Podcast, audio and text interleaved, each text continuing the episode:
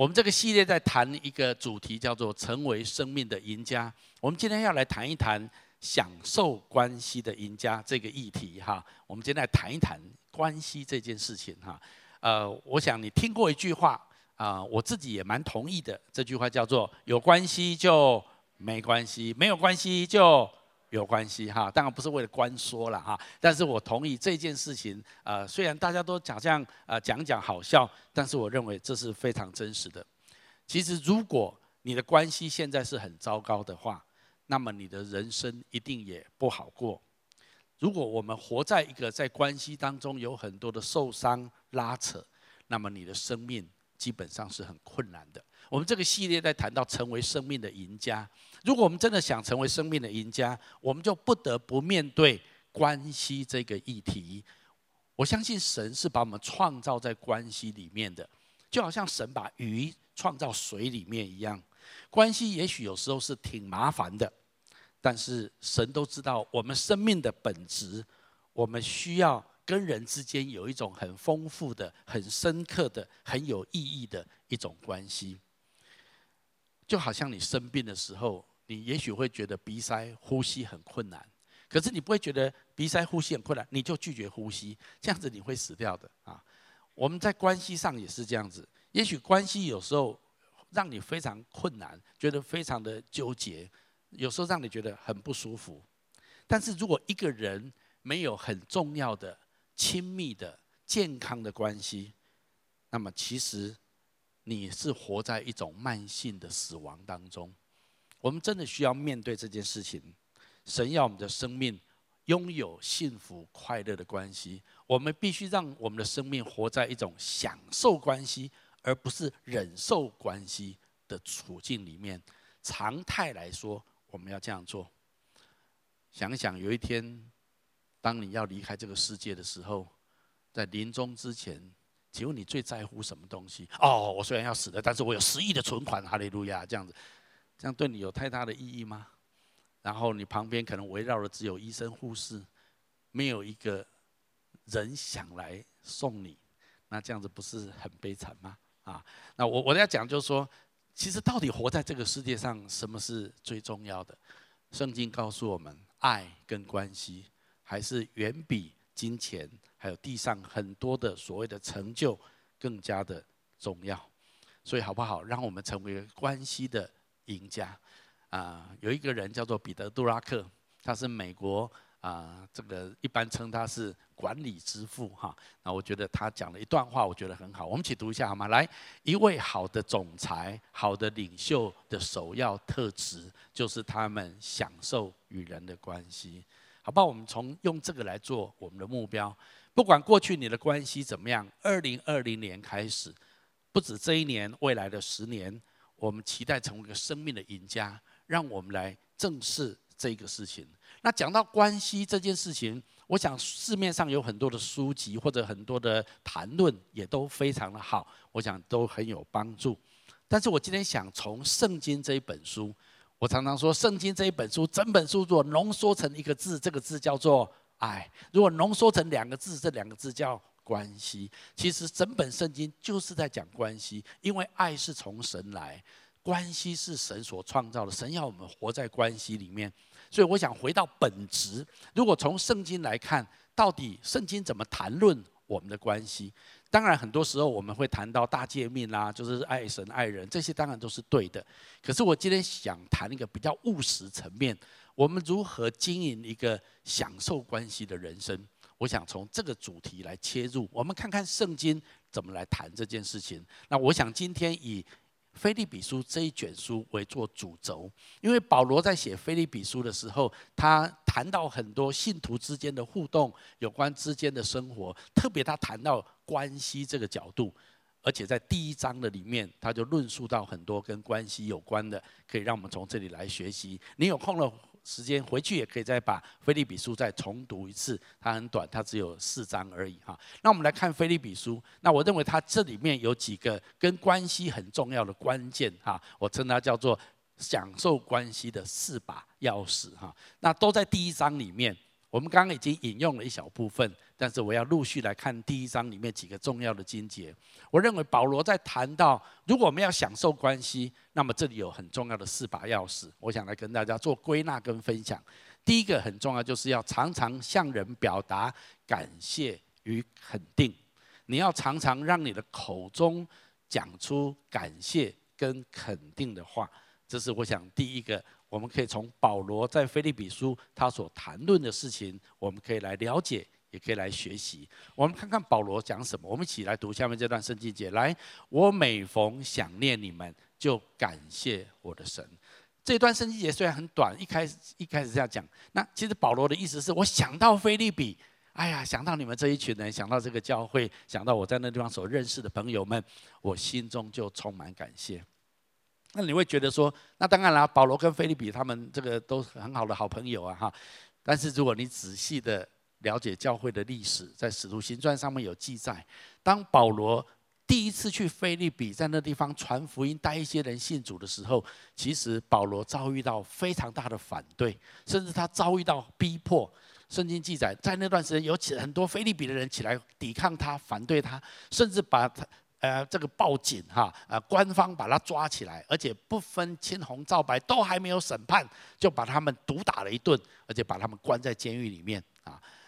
我不知道你要是保罗，你想到菲利比的时候，你会充满感谢吗？啊，我要是保罗的话，圣经记载说，哇，这样保罗就被痛痛打一顿，要被关在监狱里面去哈。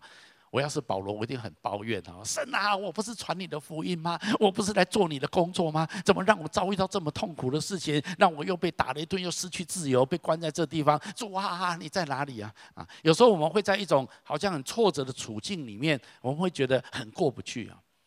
但是圣经告诉我们，保罗不是这个反应呢。保罗被关在监狱里面，他跟希拉他的团队被关在监狱里面去的时候，他并没有在那方抱怨神啊，赶快想办法怎么救自己啊！哈。没有，圣经记载说他们在监狱里面敬拜赞美神，那哈利路亚，好在那边唱诗歌啊，在那唱，大家觉得很奇怪，所以旁边很多人也是囚犯说这两个人疯了啊，是不是在干什么啊？也不受虐狂，是不是被打得这么半死，还在这方唱歌？但是圣经记载，当他们唱诗歌赞美神的时候，地大震动。连监狱的门都震开了，连他们的手上的手镣脚铐也都震开了。诶，什么地震可以把手镣脚铐断开的哈？这个我倒是没有听过这种地震。你说那个监狱的门断开，这还是有可能。可是手镣脚铐都断开，这是很夸张的。请你跟旁边说神做的，跟他讲一下。那那个。啊，那个士卒就是那个兵啊，看到这个哇，这个监狱的门都开了，而且手镣脚铐都开，他想完了完了完了，囚犯一定都跑光了。如果囚犯跑光了，那他一定也是呃看守不力哈，一定会被处死的。他就准备拿刀先自杀再说。保罗看到这个士兵要自杀，就立刻阻止他，跟他说：“我们都在这里，我们没有走。”长话短说，这是一个很有趣的历史事件。后来这个士兵他们全家都信主。好，这是在教会历史当中一个很有趣的历史。但是我的重点是，其实保罗在腓立比的时候，他的经验并不好。他在腓立比的时候，他遇到很多的攻击、挑战，甚至被打、被关。但是圣经，但是保罗他写信给腓立比的时候，他说：“我想到你们的时候，我就很感谢我的神。”那奇怪，这个人为什么没有想到那些很痛苦的事情？为什么想到菲利比的时候，他就会想到那一些感恩的事情？我要鼓励这个地方在这里很重要的学习的第一个重点就是记得最好的，忘掉其他的啊！你跟一些人的关系，你跟一些人的互动。你是常常记住那些他讲的那一句话，他做的那一件事情，是让我实在是恨得牙痒痒的哈。那我永远都不会忘记哈。君子报仇哈，三年不晚这样子哈。那你是这样子来想你的关系呢，还是你在想说，其实他有很多良善的地方，他有很多正面值得鼓励的地方？我想在这里鼓励你，如果你要你要感谢人们的良善。因为美好的回忆是一种选择，我要鼓励大家哦。美好的回忆是一种选择，我可以选择我对过去有怎么样的记忆。台湾话有一句话叫做 “Q 魂”啊，意思就是说我记恨，我对于你讲过的话，你对我的伤害，我不轻易放过。那这也是一种选择。其实我们可以选择我们的记忆。你要让你的记忆充满那一些受伤的记忆、痛苦的记忆，还是要充满那一些其实他也讲，他也帮助过我的忙，他也啊，他也呃，他也跟我之间有过美好的这一些的经验跟关系。到底你要记住什么东西呢？在这里，保罗向我们做一个很重要的典范，他没有记住那些伤害，他记住那些良善，那些值得感恩的地方。我再次说，这个需要训练，请你跟我说需要训练，因为我们成长的背景大部分不是这样子。我想很多人跟我的成长经验很像，很多人也许你拿了考试很棒，九十九分数学拿回家，爸爸，你看我考九十九分。爸爸说：“那那一分呢？怎么考的？啊，那不小心了。为什么不小心？你能不能一次就考一个一百分给爸爸看？哈，你知道有些时候我们会很忽略他所做的很多的好的事情，可是对于那些不够好的地方，我们很容易把它啊 highlight 起来，把把它夸大起来。如果你的人际关系大部分是这样子来看待。”你会很辛苦啊！那我再次说，如果你的原生家庭成长背景大部分都像我刚刚这样描述，那你特别需要自我训练。请你跟我说自我训练，因为那不是与生俱来的。与生俱来，我们总会看到缺点，看到人家有问题的地方啊，注意到伤害的地方。可是我们要自我训练，我要让我自己记住那些良善的地方，记住那些美好回忆的地方。前一阵子我在整理一个一个照片的时候。突然 找到我的儿子跟女儿小时候两三岁的时候的照片，然后看到那些照片的时候，我就哇塞！我就拿赶快拿给我太太看，好忘记小时候我们的孩子这么可爱哈。然后他们在啊生日 party 啊，在那在拍的照片，然后我们看得很高兴啊，也把它传给我的孩子们，然后他们自己觉得我们自己小时候蛮可爱的这样子。但是我跟我太太后来就谈一谈。其实那个年纪哈，两三岁的时候很麻烦，很啰嗦呢。然后我们就想到说，哦，有也有很多那个让我们觉得很呃很辛苦的地方。但是我们再次看到照片，我们回忆起来的都是充满充满快乐，然后充满呃很多美好的回忆在我们里面。是，也有很多带孩子不容易的地方，紧张压力的地方。但是我们回忆起来。都是充满感恩。我我的意思就是说，你要不要选择你所回忆的都是那些美善的，都是那些感谢的？我觉得这是一个很重要的训练哈。这并不是说你要否认过去你所受的伤痛，或者说你要替别人的借口啊软弱找借口。例如说啊，其实不是他的错了，是我的错了啊。其实他没有这么坏啦，他不是故意，不是要你故意这样去抹抹抹掉那些事实。我想这样的做并不健康。我想重点是在这里，重点是你如果要享受关系，你要学习专心的放在对方的良善上面，选择看重别人的优点跟长处。我再一次说，这个需要做出选择，需要练习，然后慢慢的就养成习惯。你比较多记住的是对方的良善，对方的优点，跟他之间互动过去感恩的事情。我必须说，这个很重要哦，这个很需要练习哦。我们来看看耶稣，圣经记载，有一次耶稣遇到一件事情，那这就是在约翰福音这里面记载，耶稣啊有一个后来也是耶稣的门徒啊，这两个人，那一开始遇见耶稣的时候，有一个叫腓力的，那腓力就去找他的好朋友拿但业。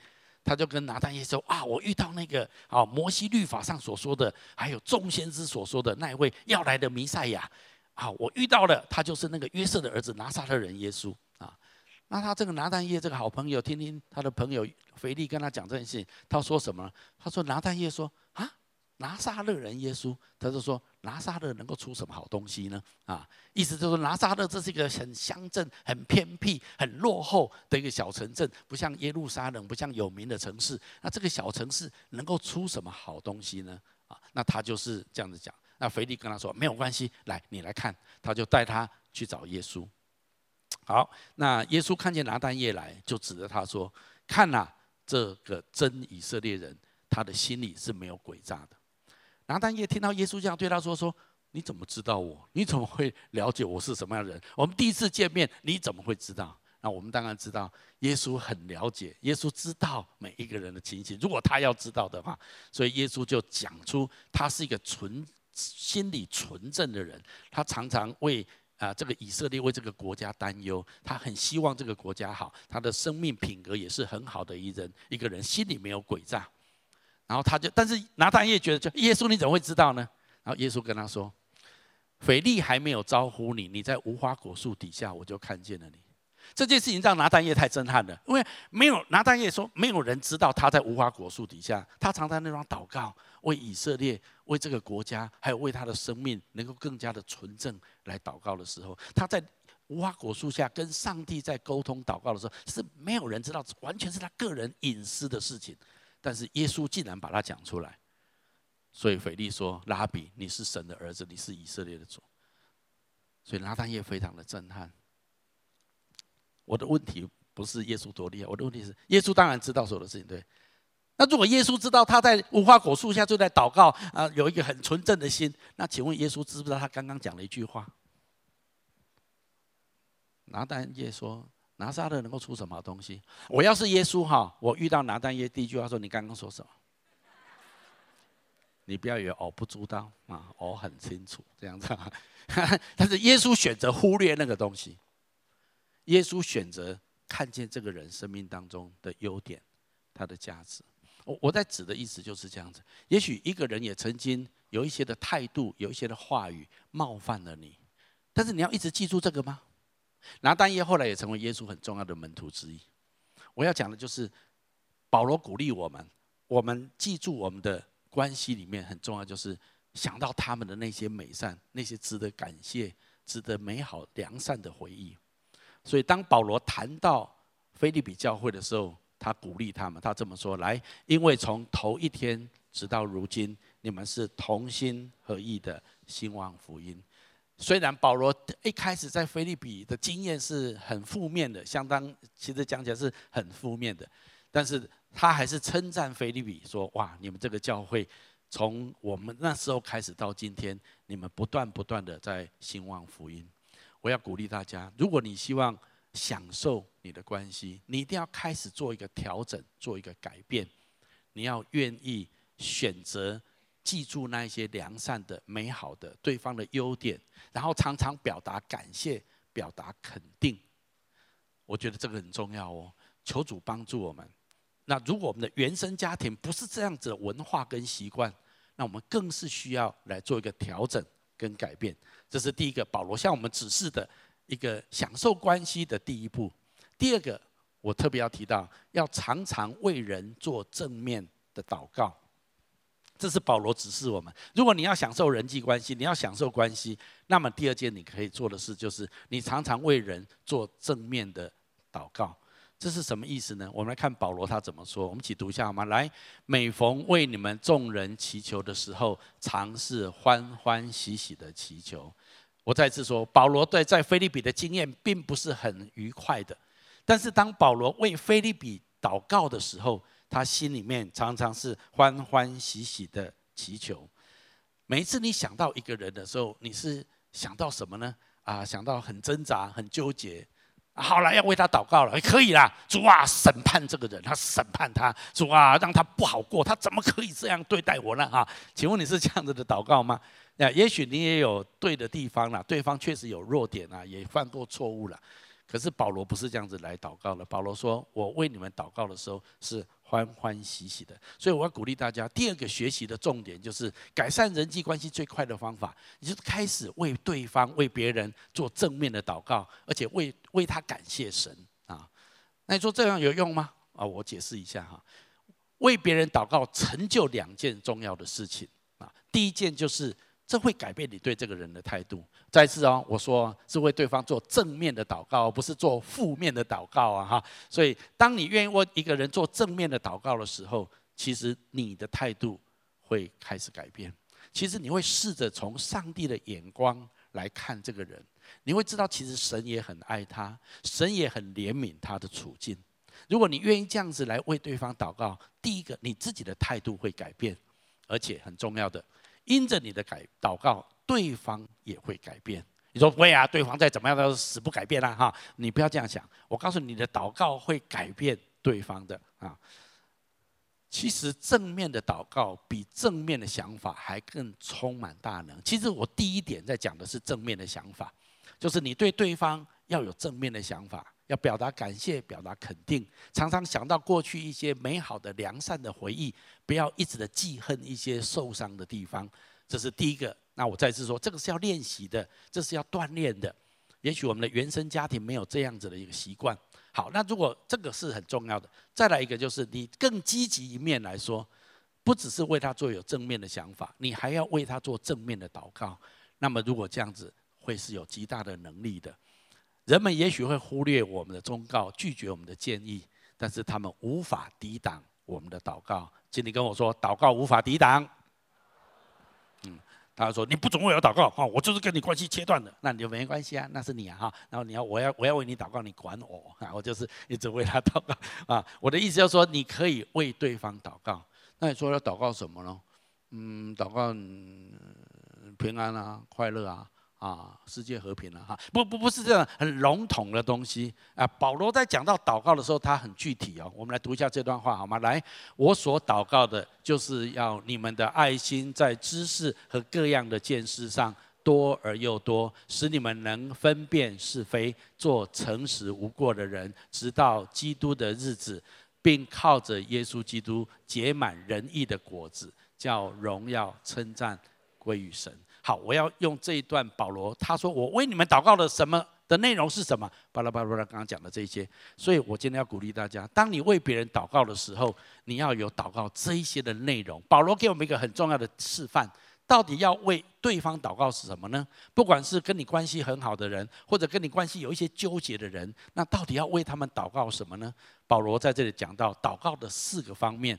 这些祷告是上帝喜悦的，因为这都是神的旨意，是圣经所写的。当你为对方做这样的祷告的时候，是神所喜悦的。如果你祷告是祷告神的旨意，那么神一定会成就。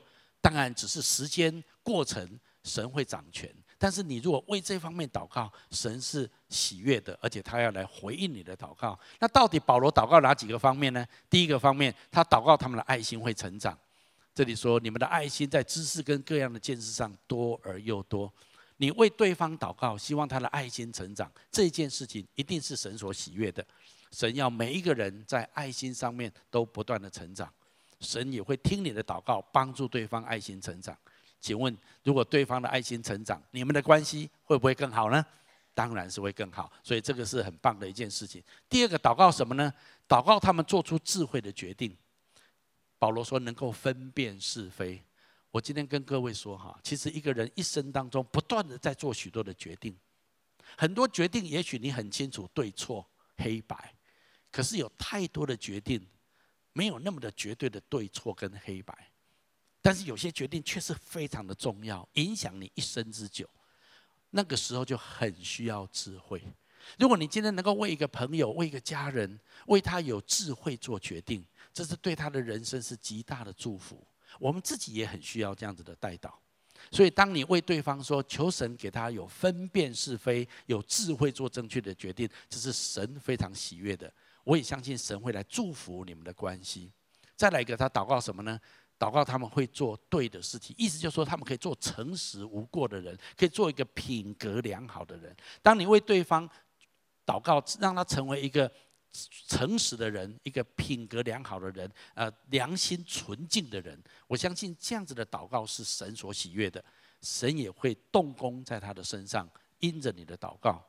最后一个，他祷告说，让他们能够为神的荣耀而活。保保罗说，你们要结满仁义的果子。我们希望看见这个朋友、这个家人，他的人生结满仁义的果子，他的人生荣耀神的名。我想这四点的祷告就非常的具体，非常的有内容。那你甚至在每个祷告的里面，你都可以再为他做一些比较细部的描述，然后把它祷告出来。我的意思是，当我们愿意这样子为别人来祷告的时候，这个祷告会改变我们自己，也会改变他人。祷告是大有力量的。我们知道这个世界不是这样子。这个世界，当你遇到一个跟你的看法不太一样、跟你立场比较不同的人，这个世界的方法是用酸的，然后用扒粪的，用抹黑的方式来对待。我想过去在选举的时候，很多立场不一样的人，不论在网络上、在媒体上面，常常做这样的事情。但是我想我要说，在神的国度里面，在神的家中里面的人，我们要学习，我们不是这样子来对待人的。纵然你的立场、你的看法跟我不一样，可是我要为你来祝福，我要为你来祷告，我要先改变我的心态，为你做正面的祷告。我也相信我的祷告会带来上帝的祝福跟力量。让你爱心成长，让你有智慧做决定，让你的品格越来越纯正，让你的生命结满仁义的果子。有时候面对这样的事情确实不容易，但是保罗鼓励我们为对方做正面的祷告。耶稣曾经讲一句很有名的话，我们一起读下来：你们听见有话说，当爱你们的邻舍，恨你们的仇敌。只是我告诉你们，要爱你们的仇敌，为那逼迫你们的祷告。这是耶稣在新约颁布一个很重要新的法则，在旧约的时期，以眼还眼，以牙还牙。耶稣说，但是在新约的时代来到，这个部分要改变。这个部分不是在以眼还眼，以牙还牙，而是要爱你的仇敌，为那逼迫你的祷告。如果是这样子的话，你愿意试试看吗？为别人做正面的祷告吗？啊，我给大家一个功课啊，其实这个东西啊不用太复杂。我不知道你总统选谁啊？好，呃，我不管他有没有上，我能不能今天回去之后，你为另外两个你没有投票的人，为他做正面的祷告，这样子可以吗？别别想，别想啊啊，气都气死了哈，这样哈，呃，能不能？OK，这就是给大家一个 homework 啊，给你一个家庭作业啊。如果你要试试看，从这里开始试。我相信，如果你这样子，第一个你的态度会改变，对方也会蒙受祝福，台湾会更加的和谐美好，阿门吗？啊，那如果你可以这样做，我相信你可以为所有你的关系的人来祷告、来祝福。我相信神喜悦我们这样子来为别人做正面的祷告。第三个，保罗在这里说，你要为对别人的成长有耐心。保罗看见。神在人的生命当中都有美善的工作，看见他过去有很多的良善优点，他不断的在成长，但是保罗也相信他的未来会更加的荣耀，更加的美好，看见他们未来有很好的潜力。保罗用这段话来描述，我们一起读一下来。我深信那在你们心里动了善工的，必成全这工，直到耶稣基督的日子。保罗在描述一个什么？保罗在描述说。我对你们的未来是充满美好的期待的。我相信上帝已经动了美好的工作在你们里面，看见你们过去有这一些同心兴旺福音，看见想到你们就心中充满感恩。但是我知道神的工作还没有结束，神既然动了这个善工，神必要成全这美好的工作在你们的身上。我的意思是说，在这里很重要的就是在人际关系上面。你要为一个人过去曾经有的成长来献上感恩，来鼓励他，也相信他未来会成长更多。所以第第再来的第三个很重要的学习，嗯，保罗在这里说到的就是一种信心，意思就是他相信期待人们最好的一面能够突破，能够成长。信心里面有一种不可思议的力量。简单来说是这样子：我们被期待所塑造。我们往往会倾向于活出别人对我们的期待。我不知道你同不同意这件事情啊？你今天会长大成熟起来，其实是你父母对你有一些美好的期待，你的师长、你的朋友们对你有一些美好的期待。因为别人对我有美好的期待，相信我能够长大，相信我能够做得到，那么我的生命就会往这个方向来倾向、来成长、来学习。那如果这是对的，那么同样的。我们今天其他的人也会倾向于活出我对我对他们的有所期待，所以我要鼓励大家，就说，你对别人要有美好的期待。请你跟我说，要有美好的期待。这个期待会鼓励他们往那个方向来成长，往那个方向来发展。但是问题通常在这地方，既然我对他有期待，那为什么他没有成长起来呢？为什么没有达到我的期待呢？有时候我们就会有一些的挫折，我们会觉得这个人实在是忍无可忍啊！跟他讲很多次，我已经告诉他，我希望他怎样怎样怎样，为什么他老是做不到呢？啊，那这样子有时候我们在关系上面就会紧张起来。有一段圣经节很重要啊，在这个期待当中要有耐心跟宽容，请你跟我说要有耐心跟宽容。所以这段圣经节我们一起读一下来。我为主被囚的劝你们，既然蒙召行事为人，就当与蒙召的恩相称。凡事谦虚、温柔、忍耐，用爱心互相宽容。请你把用爱心互相宽容特别圈起来。我想在这里很重要的一件事情，就是我们对对方要有耐心，对他有很好的期待，这是对的，因为他会往这个期待方面来方向来发展。但是也许他还没有来到那个地方，那么你对他要有宽容的心。保罗知道神动了善工在腓利比人身上，他也相信神有一天会成全这工，但是他是用正面的方式，用鼓励的方式。来帮助他们。下面这一段论述，我要特别要请你注意哈。这第三个点，我们要学习的是什么？就是神没有弃绝人，神没有放弃任何一个人。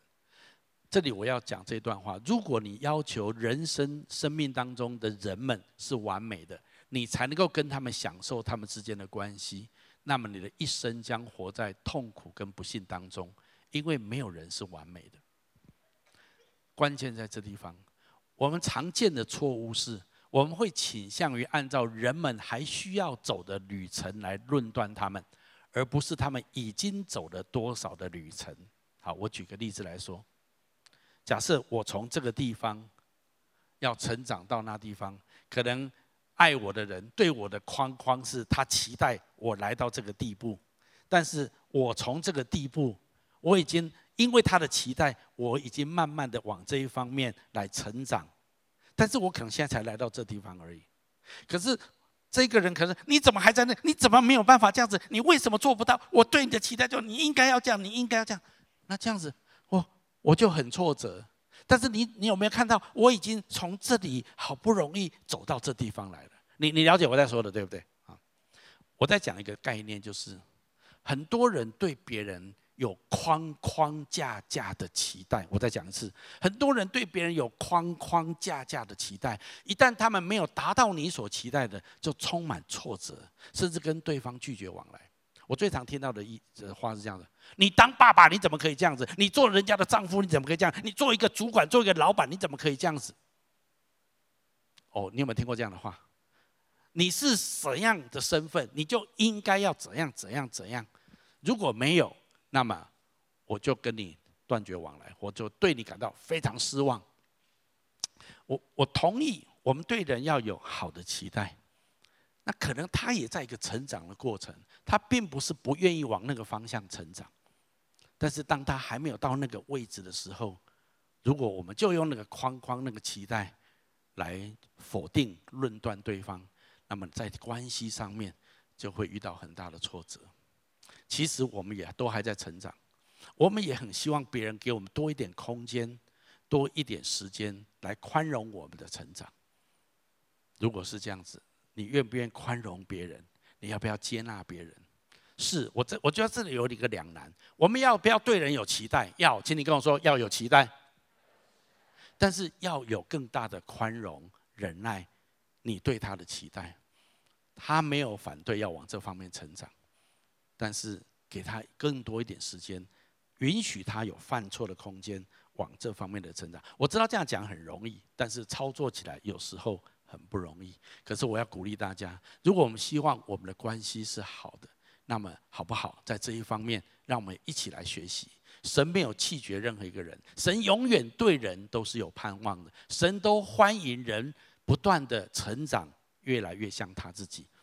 如果是这样子。我们好不好也像神一样，不拒绝任何一个人，没有放弃任何一个人。当然，我不是说所有人都要跟你很麻吉啊，都要跟你变成什么闺蜜啊，我不是这个意思。但是你对所有的人都应该给他们有更多的宽容、接纳，对他们不要放弃信心跟期待，但是允许他们有更多的成长的空间。我想，如果我们用这样子的态度来面对我们的关系，我们会更加的轻松一点，我们会更加的放松一点，不会这么的紧张。我想，这是保罗给我们再来一个这个很重要的一个方法。最后一个，我也认为是很重要、最重要的一件事情。保罗提醒我们：如果你要享受关系，那么最后一个，你要自己领受，还有来分享基督的爱。意思就是说，保罗提到，如果我真的希望活在关系的里面，那么很重要是我自己要先来领受神的关系。好，这一段圣经节我们一起来读一下好吗？来，我体会基督耶稣的心肠，切切的想念你们众人，这是神可以给我做见证的。我再次说，保罗对菲利比教会坦白讲，他的经验并不愉快。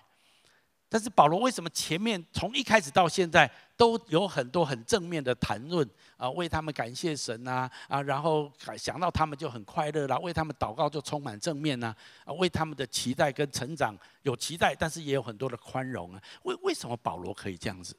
那第四个重点是保罗把他的秘诀讲出来。他说：“因为我体会基督耶稣的心肠，请你把体会圈起来好吗？体会在希腊文原来的意思是我。”使用耶稣基督的心肠，或我在耶稣基督的心肠里面，这样子来纪念你们，或者来爱你们。简单的来说，我来描述一下这件事情。这不是一种自然的爱，这是一种超自然的爱。保罗在基督里面的爱，让他可以这样子来面对腓利比教会，对他们能够讲出感谢肯定的话，对他们来做出正面的祷告。而且对他们的成长有忍耐、有宽容的过程，但是并不失去盼望跟信心。我想这是保罗对腓立比教会一个很重要的过程。但是保罗最后告诉我们，为什么他可以这样子？因为他有基督耶稣的爱在他里面，他用基督耶稣的心来爱他们。好，那么我要特别论述一下，这不是一种自然的爱，这是一种超自然的爱。也就是为什么保罗说这种爱不是从他自己而来。而是从基督耶稣的心而来的。我们都知道，人的爱是会消磨殆尽，会孤干冷淡，甚至半途而废。这种事情常常发生在人的身上。我们常常有那么多人，刚刚爱结婚的时候是那么的恩爱，或者是他们之间的关系那么好，但是再过一段时间之后，却变成仇人，彼此不相往来。其实人跟人之间的关系。很容易这样子的变质。只有一种爱能够持久，而且无论多少的心碎、困苦、逆境，它都能够持久下去。那就是神的爱，也就是基督耶稣的心肠，那是唯一持久的爱。保罗拥有这种爱，为什么？因为他先被基督所爱，他先被基督的爱所充满。所以保罗才能够用这种爱去爱别人。所以下面这一段话也是保罗所说的，我们一起读一下来。因为所赐给我们的圣灵将神的爱浇灌在我们心里。保罗在这地方他讲一个很重要的秘诀，就是我为什么可以用这样子的爱来爱你？我为什么可以有这样爱的能力来跟你建立一个可以享受的关系？因为我体会了基督的爱，因为基督借着圣灵把他的爱浇灌在我的心里面。所以我要鼓励大家，这是一个很重要的秘诀。第四个，我要鼓励你的就是，你要享受生命当中的人际关系的秘诀，就是要先被神的爱所充满。因为我们靠着自己的本能，靠着自己的力量，我们无法这样子跟人建立一种美好的关系，我们无法享受这样的关系。光是饶恕这件事情，就不是我们自己做得到。但是如果你经历到神对你的饶恕，你就有饶恕的能力去饶恕别人，爱也一样。如果你经历过神对你无条件的爱跟接纳，你就更能够用这样子的爱去接纳、去爱别人。你没有的东西，你是给不出来的。那当你有的时候，如果你是来自一个很快乐、温馨、充满爱的家庭，那很感恩、很棒。但是仍然是有局限的。你如果再加上基督的爱在你里面，你会成个充满爱心、美好关系的人。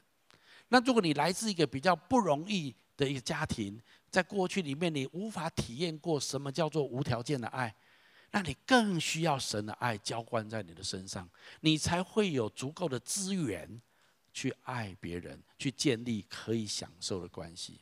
我讲得很真实，我希望你听得懂。因为如果不是这样子，你再怎么努力想跟人变建立关系，到最后你都很挫折、很受伤，最后把自己关到房间里面孤立起来。可是神不要我们过这种人生，神希望我们拥有得胜的一种享受关系的一种呃生命赢家。那么你就必须，保罗最后把把秘诀向我们掀开来，那个秘诀就是来接受神爱的浇灌啊。所以我稍微描述一下，生命是短暂的，所以你要学习享受你生命当中的人际关系，你也要起来选择。我要做一个享受关系的人家。如果这是你的目标，这是你的命题，好，那我现在告诉你，最重要除了前面那三点之外，一个很重要的根源是，你需要先来认识上帝是一个慈爱的赏赐者。你需要跟上帝建立一个美好的关系，而且享受他丰盛美善的爱，然后把这样子的爱延伸到你所接触的人，让他们透过你也可以感受到基督的爱、怜悯跟接纳。我说这是一个很重要的一个关键，如何领受神的爱，如何在圣灵的浇灌里面领受神的爱，这在教会里面我们一天到晚都在谈论，我们一天到晚在经历这样的事情。我很鼓励你，也许有些人你已经是基督徒，你已经在基督里面，可是，在这一方面你的体验很浅薄。我很鼓励你要竭力追求神的爱。更深的认识神，你就会更丰沛的被神的爱所浇灌跟充满。那如果我们当中有一些人才刚来教会，你完全还不认识神，你更需要这一份神的爱在你的里面，你才能够有效的爱别人。所以归纳来说，最后让我这样讲：我们要常常借着表达感谢跟肯定，那就是记住最好的，忘掉那些其他的，用这样子的态度来建立关系，就算不习惯。仍然要这样子练习，再来，要常常为别人做正面的祷告。我相信这是神所喜悦的，会改变你自己的态度，也会改变对方，因为祷告是大有力量的。再来，对别人的成长，你要有信心跟耐心。神从来没有放弃任何一个人，我们也不要放弃在我们关系网当中许多的人。也许他们有时候让我们失望，没有达到我们的期待，好不好？让我们对他们的成长继续有信心。跟耐心，最后我们自己要先来领受神的爱，也才能够去分享爱。这是一个关系的秘诀，就是先被神的爱所充满。我希望今天谈得很务实，是很有很很有路可以走的，让我们活在这个世界上，不是忍受关系，而是享受关系。有时候我们知道，我们想这样做，我也希望我关系很好，问题是我总是很挫折。那么有一个很重要的根源是，我们内心需要先被医治，先被抚平，先先被神的爱所充满，这样子我们才开始真的有能力可以去爱别人，去建立关系。我求主帮助我们每一个人，我们都可以在二零二零年开始，我们立志成为一个享受生命的生命的赢家。我们一起来祷告。主耶稣，我奉你的名祝福每一位亲爱的来宾、朋友、弟兄姐妹。关系这个议题对我们来讲，在一生中永远是一个极大的挑战。主，但求你帮助我们，带领我们，主，让我们可以享受关系，而不是忍受关系。让我们的一生可以因着关系蒙受极大的祝福。我要请大家继续把眼睛闭着，在我预备这篇信息的时候，在我灵里面有一些的感动，容许我用一些话来鼓励我们当中的一些人。第一种人，不管在现场或分堂点，我灵里面觉得，我们当中有人，过去你比较专注，你比较把你的注意力放在你的工作、你的专业、你的职场上面的成就，而你确实也相当成功，你也真的在那个领域里面是佼佼者，甚至你也赚了不少的钱，但是你也发现，你跟家人的关系。或者你跟神的关系，却常常被你所忽略。我觉得今天圣灵要在这地方鼓励你，也提醒你，你要起来经营你的关系，投资你的关系。就好像今天的见证影片说，钱是要拿来经营关系，用在关系上面的。你要成为一个享受关系的赢家。也许你会说，也许现在已经太迟了。但是今天神要跟你说，我在圣灵的感动里面，特别要跟这样的人说，一切都不会太迟。今天你可以靠着主来突破自己的限制，来按照今天保罗所指示我们享受关系的几个重要的过程，这样子来运作你的生命。神说他必定要帮助你。我同意，对有一些人来讲，这是很不习惯的事情。你很不习惯跟人家说什么感谢、肯定的话，你很不习惯为别人做什么正面的祷告。你你习惯过你自己的，用你自己的方式来对待别人。但是我今天能不能挑战你，突破自己？你过去这样子运作你的人生，你的关系有比较好吗？如果你不习惯那样子的讲话，那样子的互动的方式，你愿不愿意今天跟神说：“主啊，你帮助我，我希望我跟家人的关系更好，我希望我的人生享受关系，而不是忍受关系。我求主帮助你，最后不要变成穷的只剩下钱而已。我相信神要让你的人生充满他的同在，充满他的祝福。我今天特别的领受就是这样子的人。”当你愿意起来，从二零二零年的开始来经营你的关系，开始运作你的美好关系，神说他必要与你同在。第二种人，我觉得在我们当中有人，你一向是很在意关系的，你也很需要友谊，需要关系，你自己深深的知道，但是也因为你非常在意关系，你很想经营好的关系。但是你却是非常的挫折，你常常在关系上面受到伤害，你觉得好像越想跟人有好的关系，反而得到更多的反效果，你也不知道问题到底出在哪里。无论如何，面对关系这个问题，对你来讲是非常挫折跟受伤的。我觉得今天圣灵要在这边鼓励这样的人，神要跟你说：“我的孩子，先来认识我，先来。”被我的爱所充满，被我的爱所浇灌。我的意思是这样子，我相信今天圣灵在呼召你，更多来认识神，更多来亲近神，更多来受装备，认真的追求神。当你跟神之间有一个更紧密的关系、更真实的关系的时候，神要按照他话语所说的，他要借着圣灵把神的爱浇灌在你的身上。我看到一个图像，你本来好像是一个枯竭的井。但是这个井里面开始涌入雨水，然后井的里面也涌出泉源。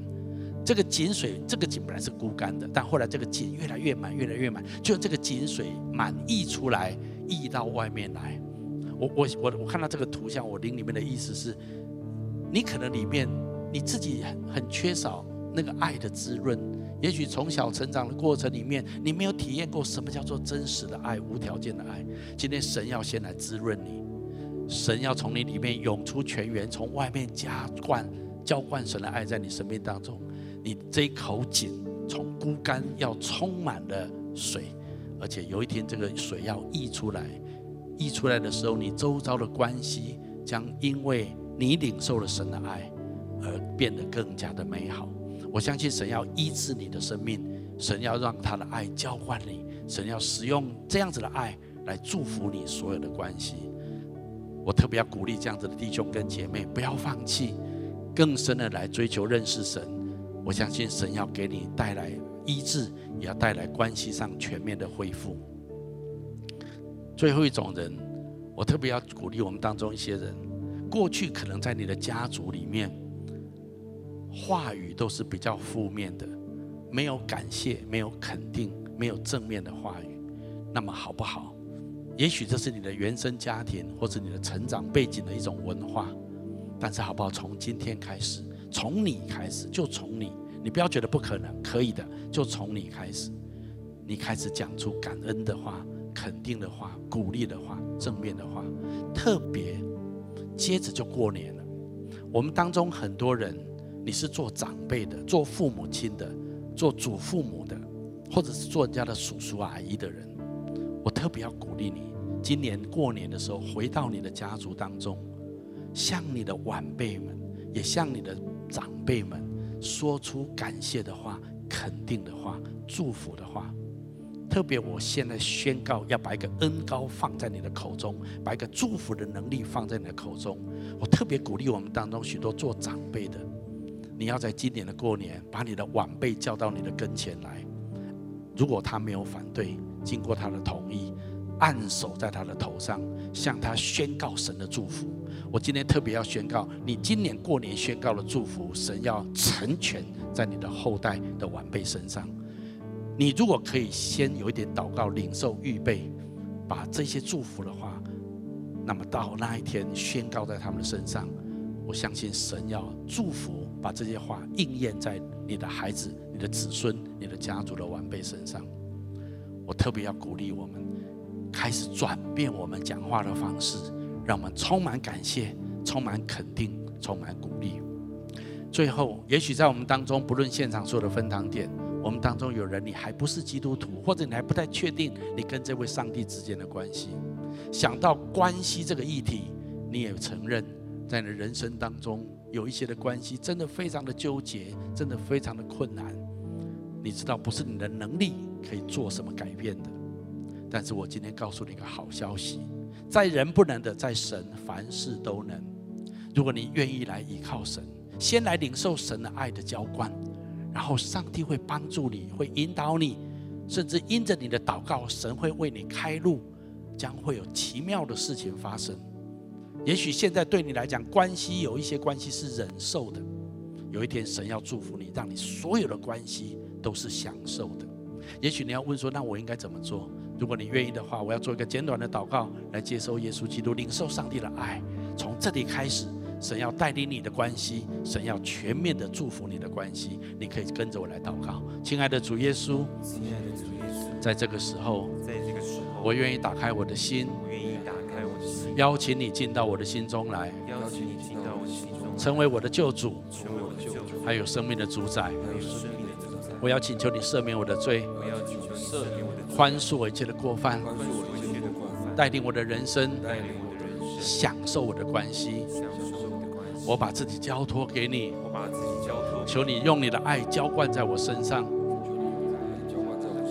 让我可以领受你的爱。有一天我可以分享你的爱。我这样子祷告，是奉耶稣基督的名。阿门。如果你刚刚跟我做这祷告，我要非常恭喜你，我鼓励你继续来到教会，更多来认识这位爱你、创造你的神。好，帮我从座位上面站起来，我们用这首歌来回应今天的信息。我们爱你，深深爱我们，随你我不一样，我们一路上走往祝福的方向。我们爱你，深深爱我们。心再坚强，也不要独自飞翔。只要微笑，只要原谅，有你爱的地方就是天堂。我们爱，你深深爱我